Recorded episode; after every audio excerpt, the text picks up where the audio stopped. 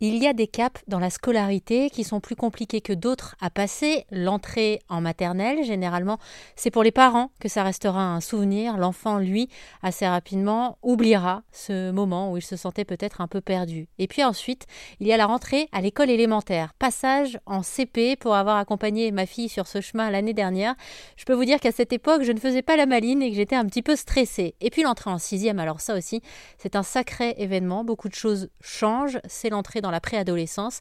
Et je vous propose d'écouter Chloé, qui va bientôt avoir 13 ans, qui a accepté pour RZN Radio de se livrer avec tout son cœur, toute son authenticité.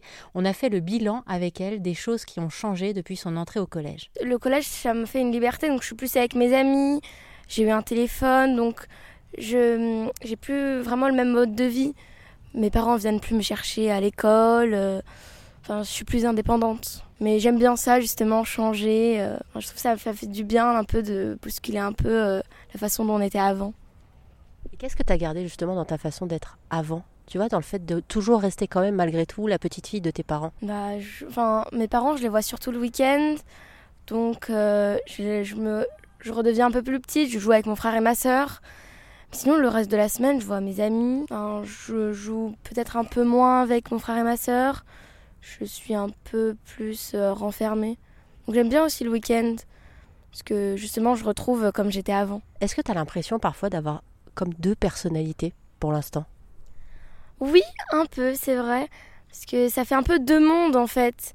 La maison et puis euh, le collège, euh, qui est vraiment un monde à part entière en fait. Il y a vraiment tellement de choses.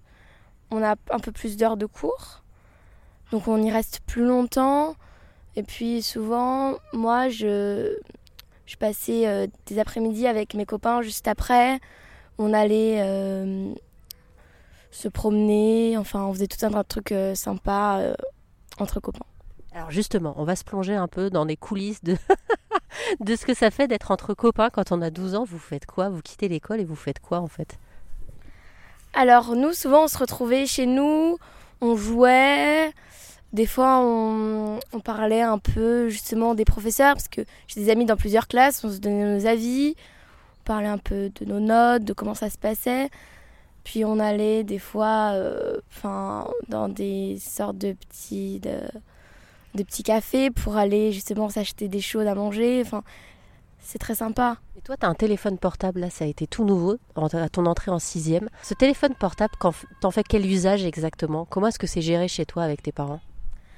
Moi, comme mes parents me font confiance, ils n'ont pas de limite de temps parce qu'ils savent que je, je passe pas trop de temps. En fait, c'est surtout pour les prévenir. Je vais chez euh, ma copine ce soir, donc je rentrerai un peu plus tard.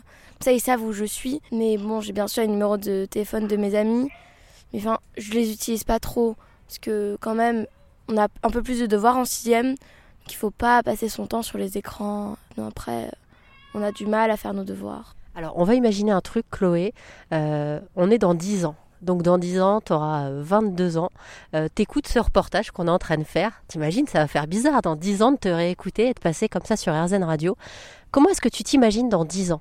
Bah, j'imagine c'est grande à l'université. Euh, je sais pas, je vis toujours euh, avec mes parents. J'ai du mal à imaginer que ma vie a beaucoup changé. Même si dans 10 ans, j'aurai 22 ans. J'espère que euh, ouais, je serai aussi proche de mes frères et sœurs. J'ai un peu de mal à imaginer vraiment euh, ce que ce que c'est que la vie à 22 ans. Et si vous voulez vous aussi témoigner sur l'antenne d'AirZen Radio, on adore découvrir vos voix. Donc n'hésitez pas à nous envoyer un petit message via le formulaire contact que vous trouvez sur airzen.fr.